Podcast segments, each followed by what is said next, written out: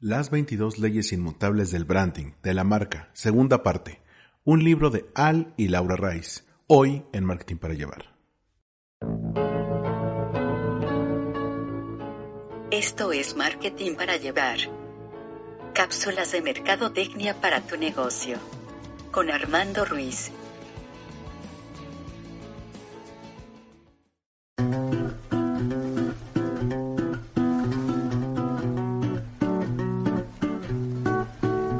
Te doy la bienvenida una vez más a Marketing para llevar cápsulas de mercadotecnia para tu negocio.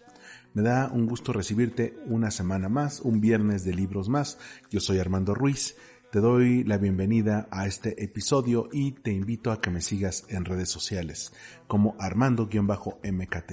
En caso de que este podcast te haya llegado por un link, por favor suscríbete. Estoy en Spotify, Apple Podcast, Google Podcast, Evox e Himalaya, entre otros. Y también te invito a conocer los otros podcasts. Hay un podcast de entrevistas con gente de marketing, de publicidad, creativos, artistas, influencers, todo tipo de industrias creativas lo puedes encontrar en Wind Podcast. Wind como viento también lo podrás encontrar aquí en All Blog en las mismas plataformas.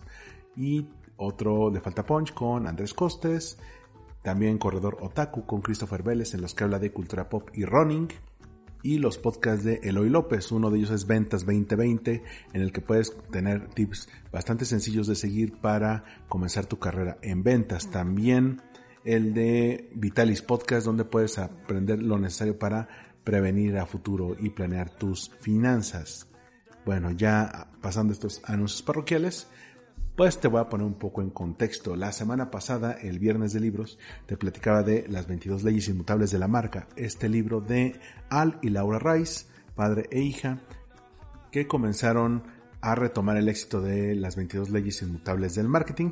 Tenían otro libro que, bueno, salió un año después de este del que les estoy platicando. Este libro se llama el, La caída de la publicidad y el auge de las relaciones públicas. Sin embargo, este libro de las 22 leyes inmutables de la marca o del branding creo que funciona muy bien y todavía es vigente por las leyes que se aplican. La semana pasada te conté las primeras 11 leyes. Estas leyes son la de la expansión, la ley de la concentración, la de la comunicación, la publicidad, la palabra, las credenciales, la de la calidad, de la categoría del nombre, de las extensiones y del compañerismo. Vamos a las siguientes 11 leyes. La ley número 12 es la ley del genérico. Una de las vías más rápidas hacia el fracaso es usar un nombre genérico para una marca.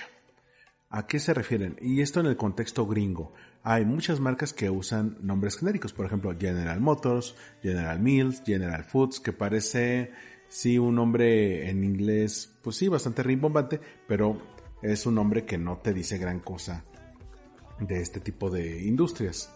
Otro ejemplo en, eh, en, América, bueno, en Estados Unidos, que usan la palabra American. American Airlines, American Express, American Motors, American Broadcasting Company, o sea, la EBC, ATT, que es la American Telephone and Telegraph, o la National, National Broadcasting Company, o la National Biscuit Company, o National Car Rental. Es decir, usan nombres muy generales que no te explican, primero, cuál es el beneficio de esto, de este producto que vas a consumir y que realmente no te genera una diferencia. Aquí en México, todo lo que acaba con Mex, Telmex, Satmex, ese tipo de industrias que dices, bueno, pues sí, eh, usas el nombre del genérico y luego utilizas el MEX porque es una empresa mexicana. Bueno, no me genera mayor, mayor cuestión. ¿Qué pasaría si, por ejemplo, Blockbuster, cuando nació, se hubiera llamado American Car Rental? le puso el nombre de un gran hit en la taquilla y se llamó Blockbuster. ¿Qué pasó con Netflix? Netflix usó dos palabras y las unió. Net de internet y Flix de película, como una chick flick. Entonces, en lugar de decir net, eh, o Network Pictures, bueno, es Netflix. ¿Qué se puede hacer al respecto? Pues acortar el nombre. Por ejemplo, el ABC o IBM o General Electric es GE Nabisco, que es la National Biscuit Company, o NBC, la National Broadcasting Company, redujeron sus nombres para que la gente los ubicara. Por ejemplo, aquí en México tenemos las farmacias similares que no te comunican nada más que son similares. Básicamente. Incluso hubo una crisis de, a ver, ¿qué son similares? No son las medicinas que voy a comprar, sino son unas más o menos parecidas. Y dijeron, no, somos genéricos intercambiables. Eso no ayuda. Tuvieron que reducirlo y crear el personaje del Dr. Simi, con el cual ya se relaciona a la marca como Simi, con un nombre mucho más amigable. Lo ideal aquí es que busques un nombre que sea recordable y que no sea genérico. Que no mm, cuentes qué estás dando ahí. Por ejemplo, panadería Ok, la panadería de la esquina. ¿Qué diferencia hay? Bueno, ¿qué tal si es panadería como el nombre del barrio? Panadería la del Valle. Ah, pues qué bien, pero pues qué me dice. Pero en cambio, si le pones, por ejemplo, panaderías Lecaros o panadería La Esperanza y está en varios barrios, pues ya te dice que tiene un estándar de calidad muy común o muy esperable en cada uno de estos lugares. Es decir, busca un nombre que no se oiga viejo, que no se oiga genérico, que no parezca genérico intercambiable, que le dé personalidad a la marca. La ley número 13 es la ley de la empresa. Mencionan que las marcas son marcas, las empresas son empresas, entonces hay una diferencia. No hay nada que cause más confusión en el branding que usar indiscriminadamente el nombre de la empresa. Ojo, debería predominar el nombre de la empresa sobre el de la marca. Por ejemplo, Procter Gamble debería predominar el nombre de Procter Gamble sobre Tide o Ariel, que son sus detergentes para la ropa. O el nombre de Genoma Lab debería eh, ser más grande que, por ejemplo, Lomecan o Asepsia, que son algunos de sus productos, o Sansusi. No necesariamente. Debería predominar el nombre de Microsoft sobre el de Microsoft Word pues a lo mejor lo ubicamos como Word o Excel o PowerPoint. Ya sabemos que es de Microsoft, no tenemos que decir, ay, ábrete el Microsoft Word. O por ejemplo en la suite de Adobe, que sí te dicen, bueno, está Adobe Photoshop y Adobe Illustrator y Adobe Audition con el que estoy grabando esto. Pero pues la gente en el día a día no lo ubica así. Ábrete Photoshop, le hicieron Photoshop. Bueno, yo soy más profesional, ábrete Illustrator. No, yo sé usar Premiere. ¿Y tú con qué editas tus, tus audios? Con Audition. Ya no le tienes que poner el nombre de Adobe porque pesa más el nombre del el producto que trae ahí. Hay otros productos que ya tienen el nombre de la marca, por ejemplo Gillette, que es Gillette Mac 3 o el Gillette Sensor o el Gillette Gel. Ya pesa más, pero no dicen, wow, bueno, es que es de P&G, de Procter Gamble, o es de Colgate Palmolive, o es de Unilever. En lo que hacen mucho énfasis los autores es que la gente no compra empresas. Y eso es muy importante, la gente no compra empresas, compra marcas. Y en algunos casos, cuando el nombre de la empresa es el nombre de la marca, por ejemplo, de Coca-Cola Company, o General Electric, o Sony, o Ford, pues la gente ve esos nombres no como nombres de empresas, sino como nombre de marcas. Voy a comprar una Coca-Cola. No dices, voy a comprar una Fanta de Coca-Cola. No, voy a comprar una Fanta. En algunos casos sí se puede buscar un término medio. Y esto pasa, por ejemplo, con las empresas de coches, donde el nombre de la empresa junta al nombre de la marca, pues te dan otro tipo de combinaciones. Oye, ¿qué coche tienes? Pues mira, yo tengo un Spark. ¿Un Spark de qué? Un Chevrolet Spark.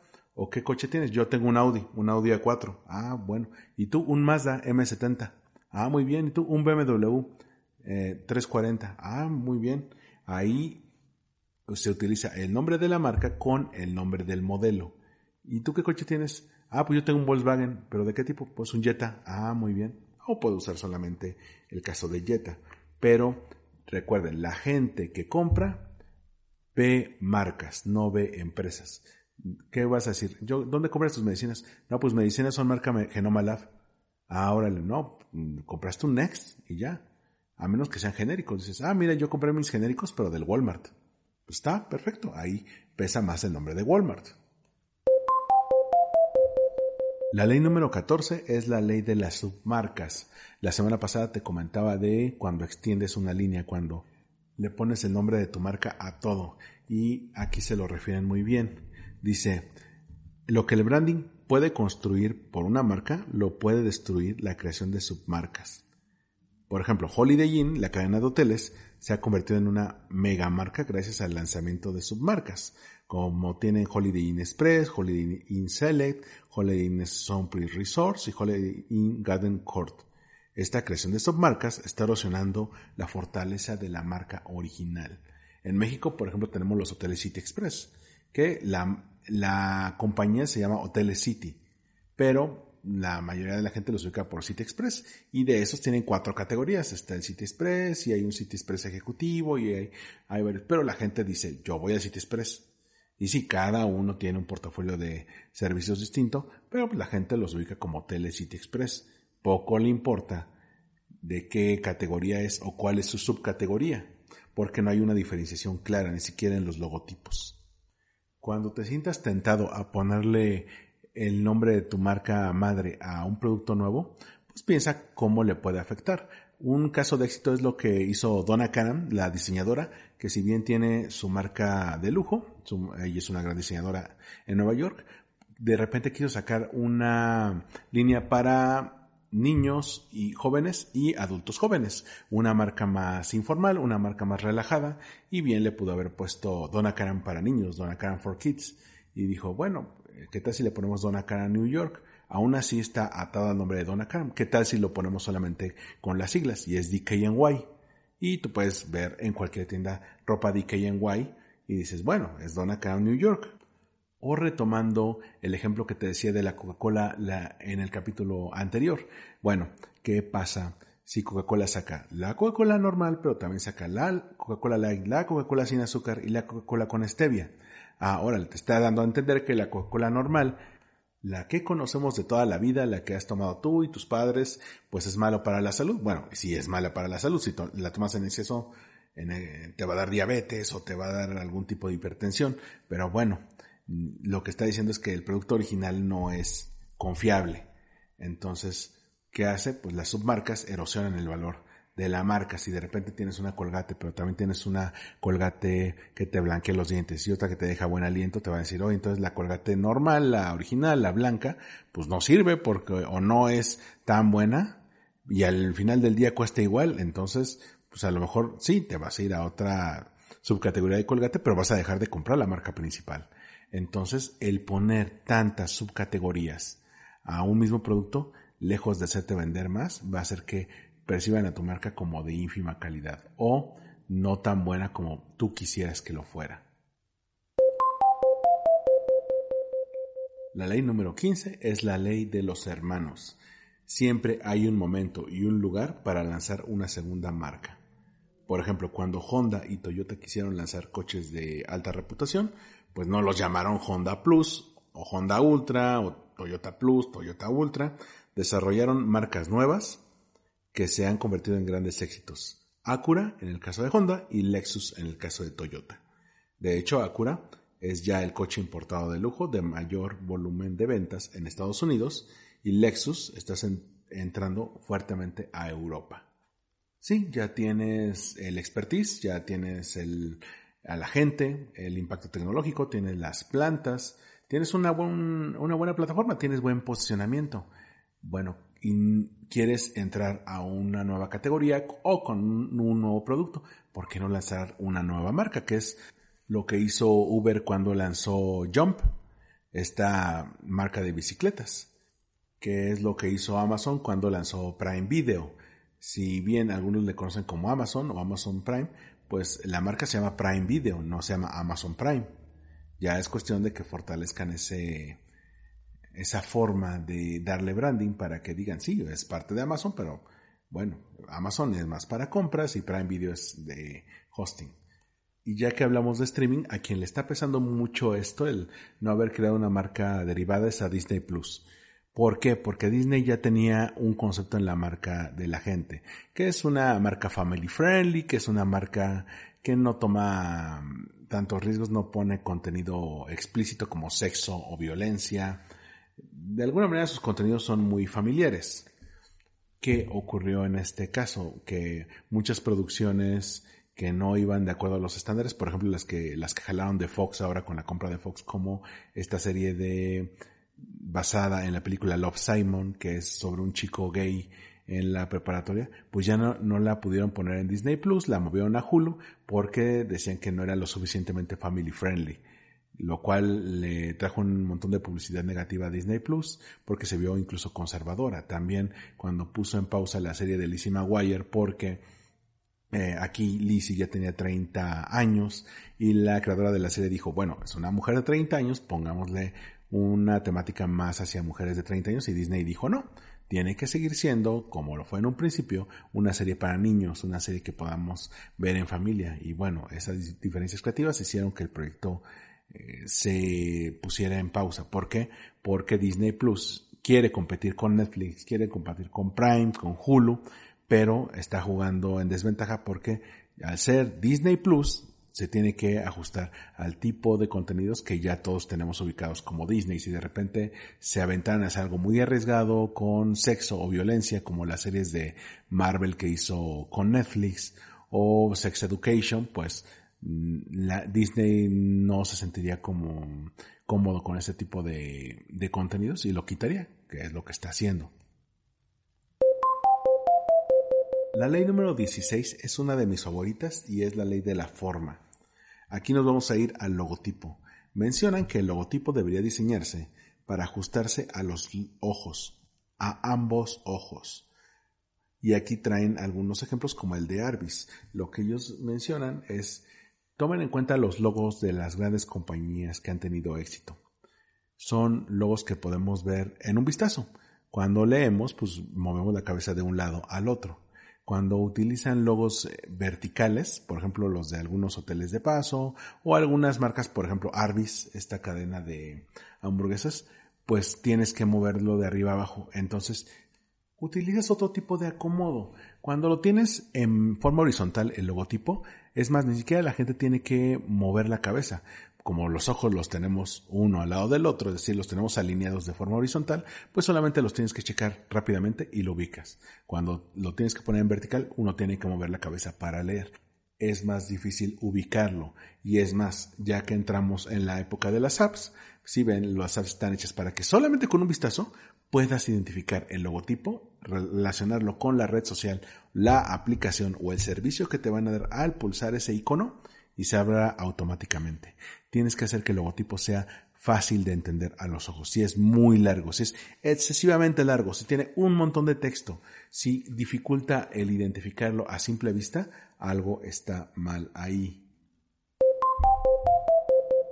La regla número 17 es la ley del color. Lo que proponen los autores aquí es que una marca debe utilizar el color opuesto al que use su competidor principal. ¿Por qué? Porque las marcas también las relacionamos con colores. Entonces, ya que conocemos una combinación de colores, lo podemos asociar a cierta marca. Si varias marcas usan el mismo color, no vamos a poder identificarlas a todas o vamos a relacionarlas con el color del competidor principal. Por ejemplo, Coca-Cola usa el color rojo. Pepsi también, pero Pepsi usa una combinación de blanco, azul y rojo para que se pueda diferenciar. Por otro lado, si nos vamos a las, en estas compañías de refrescos, a sus refrescos de lima limón, pues tenemos a Sprite que usa el color verde, pero también tenemos a 7up que usa los mismos colores. Igual, si comparamos a Fanta y a Mirinda, pues usan el mismo color, la gente se va más hacia Fanta. Si comparamos Manzanita Sol con con Lyft, pues ahí gana Manzanita Sol por cuestiones locales. Si le metes a esas dos marcas, Hidral Mundet que usa los mismos colores del rojo o el marrón para remitir al refresco de manzana, pues se llega a perder. Para que te puedas diferenciar de los competidores, tienes que apostar a los colores, de preferencia que no sea el mismo color. Por ejemplo, Uber utiliza mucho el negro, es un color que les da poder, es un color que les dicen, soy una marca de lujo, no soy el clásico taxi que estás parando. Didi se tiene que diferenciar y por eso usó el naranja. Bit no podía usar ninguno de estos y usó un tono cian mucho más iluminado.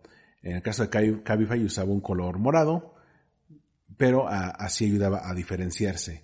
Si ven Rappi utiliza mucho un rojo tirándole al anaranjado, sí, más tirando, tirándole al anaranjado, muy parecido al que usaba sin delantal, que sin delantal se ha quedado muy rezagado.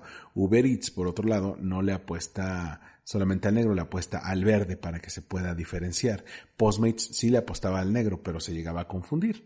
Es, es decir, estas marcas apuestan a que la gente los diferencie por los colores, porque el color también denota cierta calidad. McDonald's utiliza el amarillo con el rojo. Burger King ha tenido que usar otro tipo de detalles, detalles azules, detalles blancos, para que no fuera el mismo. En el caso de comida, como este tipo de colores despiertan el hambre, tienen que ser más creativos. Italianis, por ejemplo, utiliza el verde. Chilis utiliza una combinación de rojo, con verde, con blanco.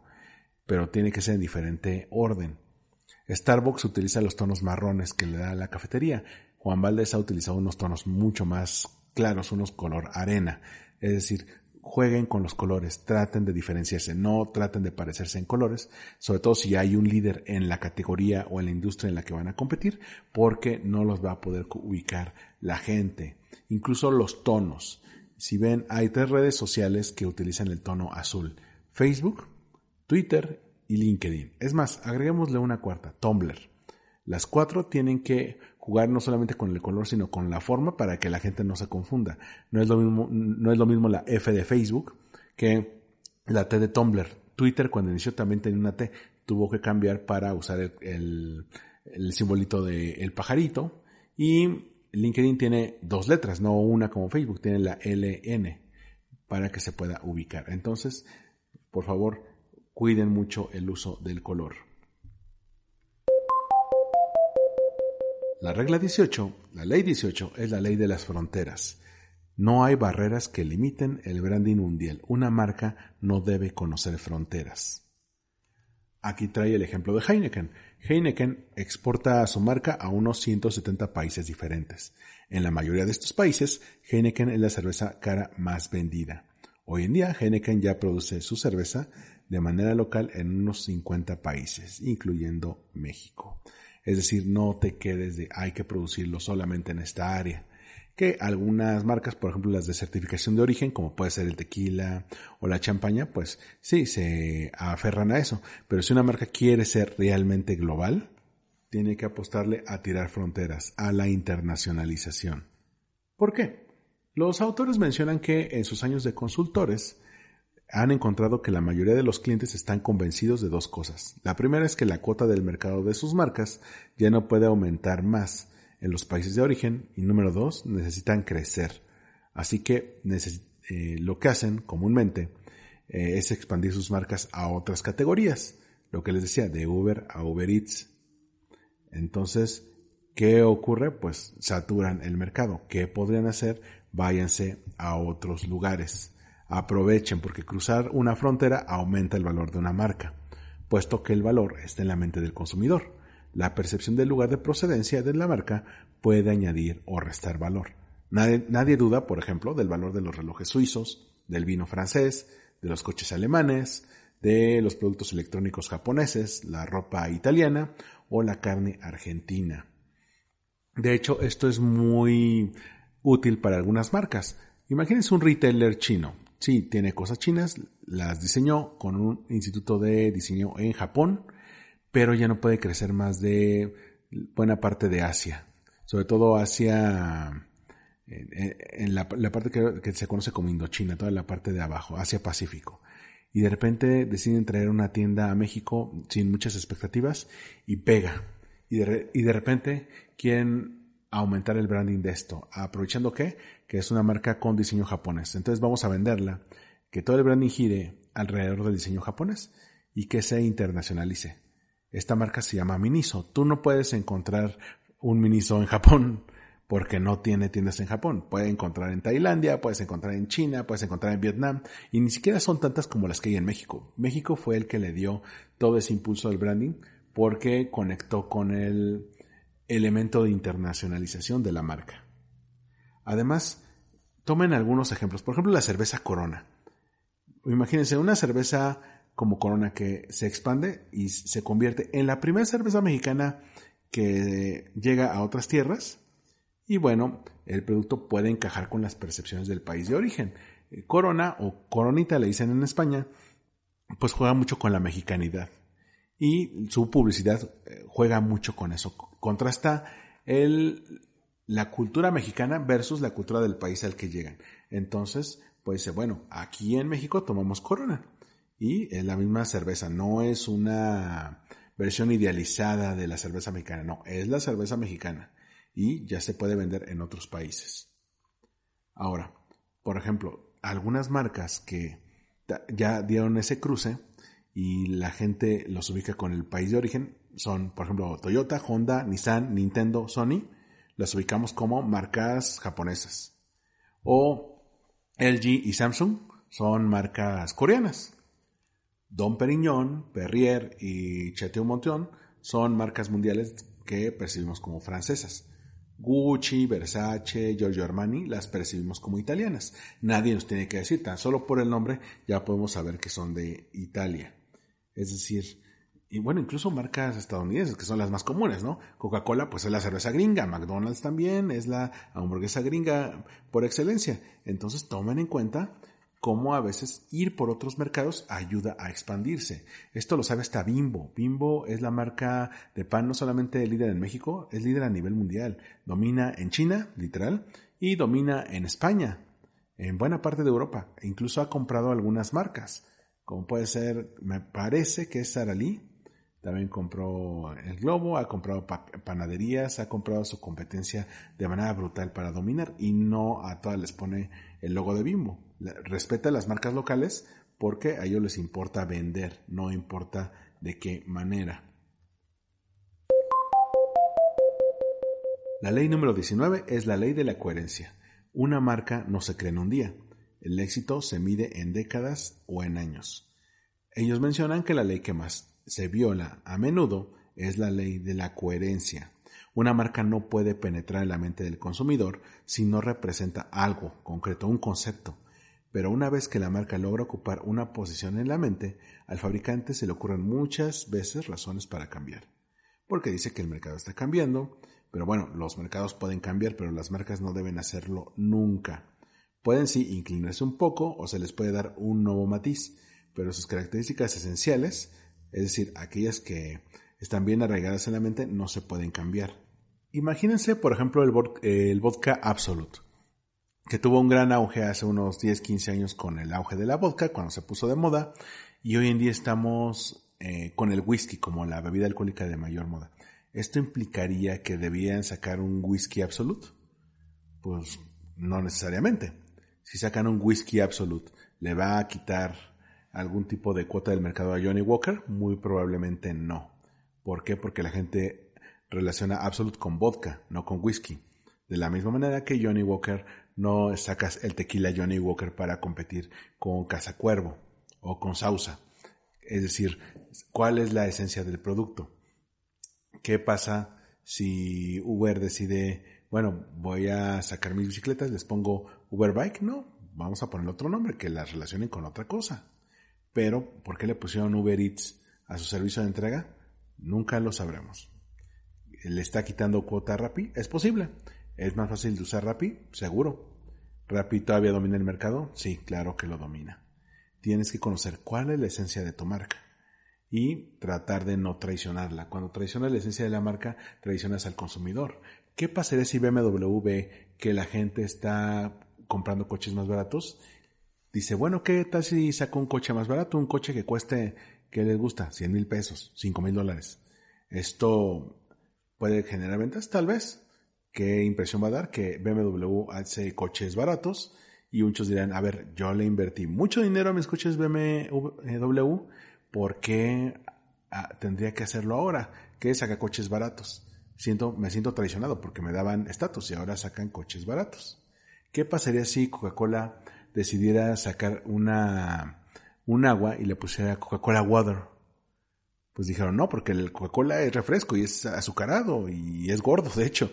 ¿Qué hicieron? Pues cuando sacaron su agua embotellada le pusieron Ciel, cosa que no hizo Nestlé. Nestlé sacó su agua y se le ocurrió ponerle Nestlé Pureza Vital.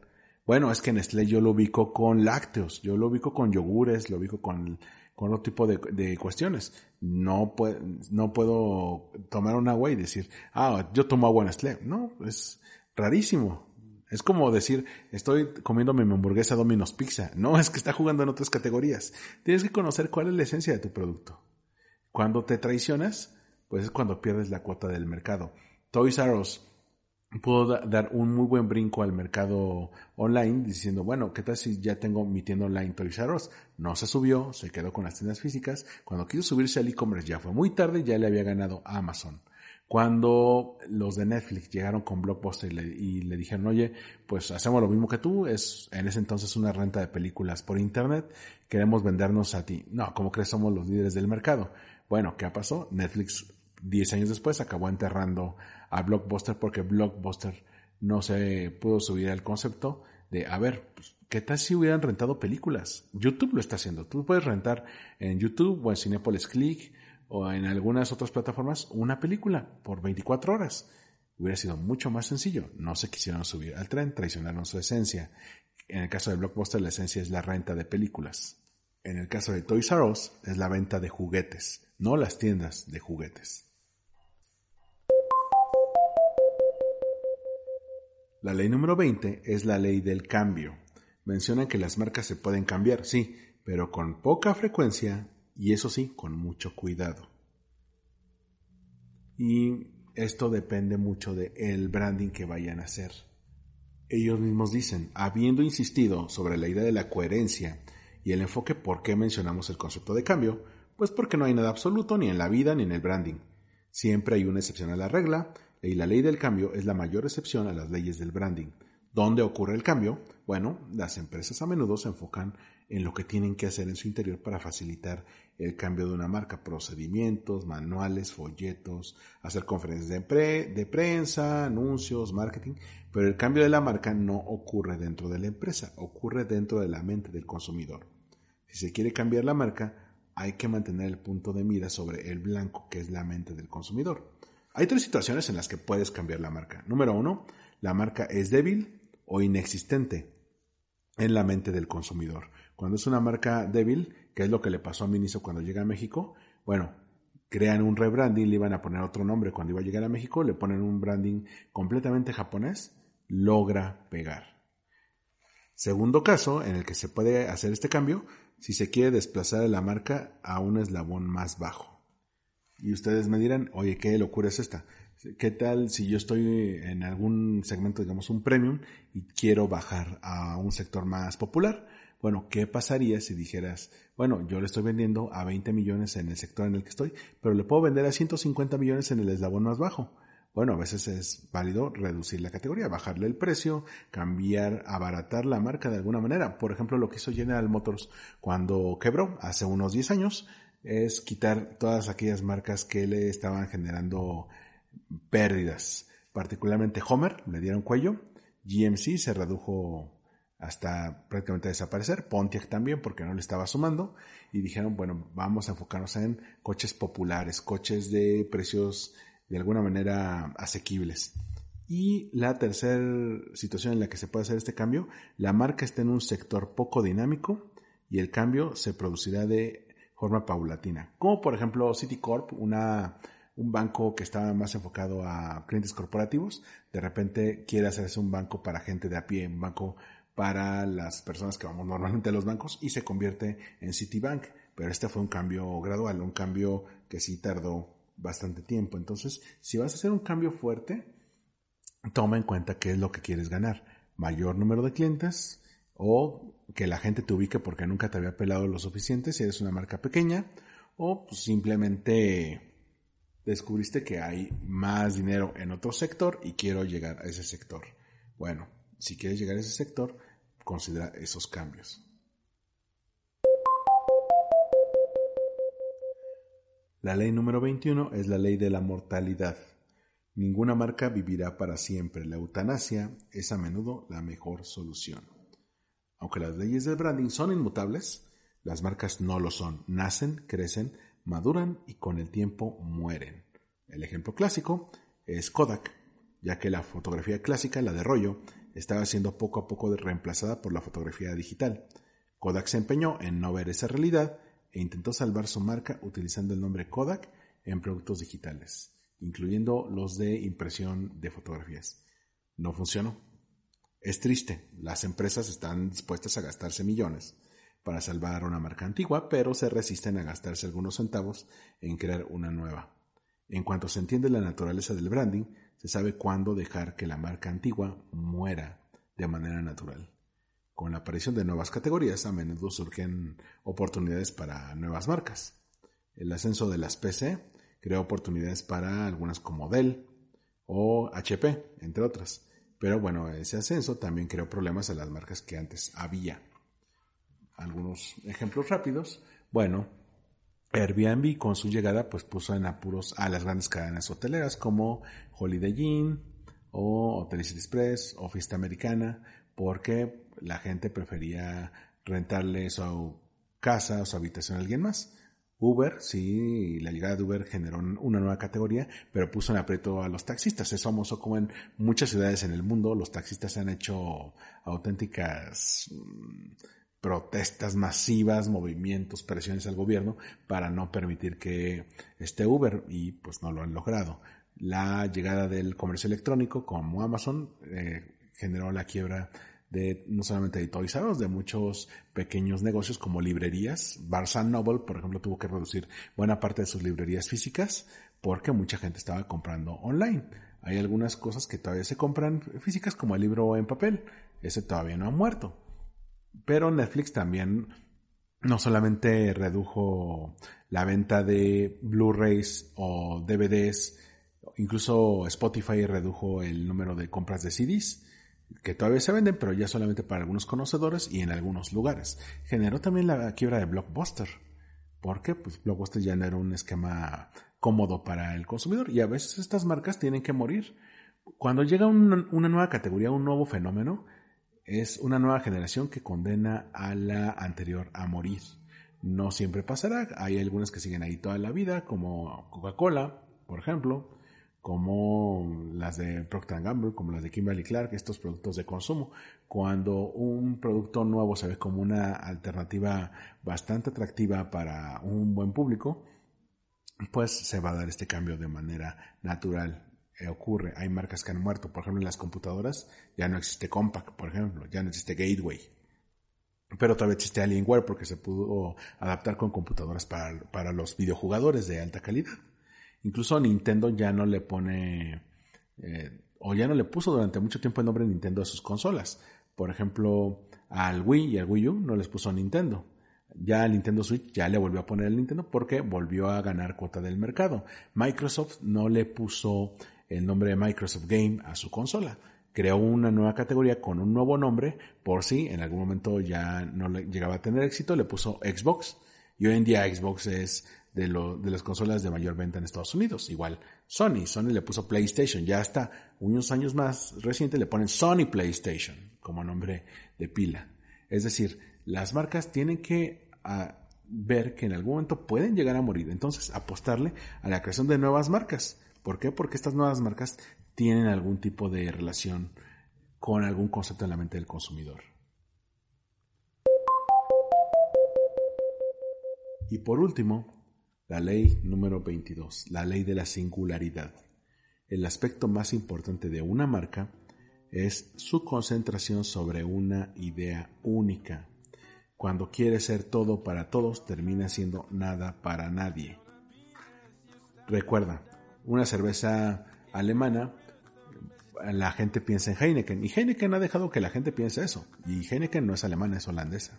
La cerveza mexicana más vendida en el mundo es Corona ellos se, apropiaron de una idea. El servicio líder para pedir un transporte en una app, pues es Uber. El lugar ideal para, hospedar, eh, para buscar servicios de hospedaje de bajo costo es Airbnb. Eh, los lugares ideales para buscar hoteles u hostales de bajo costo, pues también puede ser booking.com. ¿Qué tal si estoy buscando un vuelo internacional? Eso ya depende del país. Aquí en México es despegar.com. En Latinoamérica suele ser despegar.com. En otros es por ejemplo en Europa es eDreams.com donde puedes comprar eh, boletos de avión con eh, algún tipo de descuento. Un coche alemán barato puede ser Volkswagen, pero un coche alemán de lujo puede ser un BMW. Un coche alemán de lujo pero deportivo puede ser un Audi. Es decir, estos productos, estas marcas ya tienen un concepto arraigado. Oye, quiero una hamburguesa pero que sepa bien y que sea la parrilla. ¿Qué te parece una Burger King? No, pero quiero algo un poco más grueso, con una carne de mejor calidad, con un pan que sí se vea que está bien horneado. ¿Qué te parecen los de Carl Jr., que tienen una gama mucho más alta y se refleja de hecho en el precio? Bueno, estos conceptos son conceptos que ya tenemos. Una marca que logra apropiarse de un concepto único, que sea singular en la mente del consumidor, tiene asegurado el liderato. Comercio electrónico, Amazon. Muñecos de colección, Funko. Piezas para armar, Lego. Incluso categorías de juguetes, ¿no? Oye, muñecas para niñas, Barbie. Oye, caballos de juguete, My Little Pony. Muñecos de soldados, G.I. Joe. Oye, ¿alguna marca japonesa que te guste? Bandai. ¿Quién es tu consola? ¿Cuál es tu consola favorita de videojuegos? Pues ahí va a haber quienes digan, pues Nintendo. ¿Por qué? Porque Nintendo es, eh, tiene los personajes de toda la vida. Veo a Nintendo, me acuerdo de Mario, me acuerdo de Luigi, me acuerdo de Donkey Kong, a Kirby, a Link. Oye, pero si yo quiero algo más adulto, bueno, eh, por ejemplo en Estados Unidos ese concepto de videojuegos, eh, videojuegos más adultos para gamers profesionales lo, tiene Xbox. Otros, por ejemplo en Japón, en China lo tiene PlayStation. Esto varía, varía de acuerdo al tipo de concepto que tenga esa marca. Y bueno, aquí llegamos al final de las 22 leyes inmutables del branding de la marca, de este libro de Al y Laura Rice. Te recomiendo que lo busques. Eh, la editorial que lo está publicando es McGraw Hill. Todavía lo puedes encontrar en, algunas librerías. Yo, a mí la verdad me dolió mucho el codo porque está algo caro, no te lo voy a mentir. Entonces, afortunadamente encontré una librería de eh, libros usados, como no ha cambiado gran parte del texto no lo han adaptado a las nuevas marcas, a, los nuevos cambios. Todos estos ejemplos que te he mencionado en este podcast y en el podcast de la primera parte, al menos todas las marcas que nacieron del 2000 para acá, las traje yo, no vienen en el, en el libro. Pero siempre te sirve como un buen punto de partida para tu estrategia de marca. Por hoy me retiro, te deseo un muy buen fin de semana en caso de que hayas escuchado este podcast en viernes. En caso de que sea el primer podcast que escuchas, conoce todos los demás que están en Marketing para Llevar. Tengo más de 40 capítulos disponibles para ti. A mí, a Armando Ruiz, me puedes seguir en Twitter y en Instagram como Armando-MKT. Nos escuchamos en el próximo episodio de Marketing para Llevar. Hasta la próxima.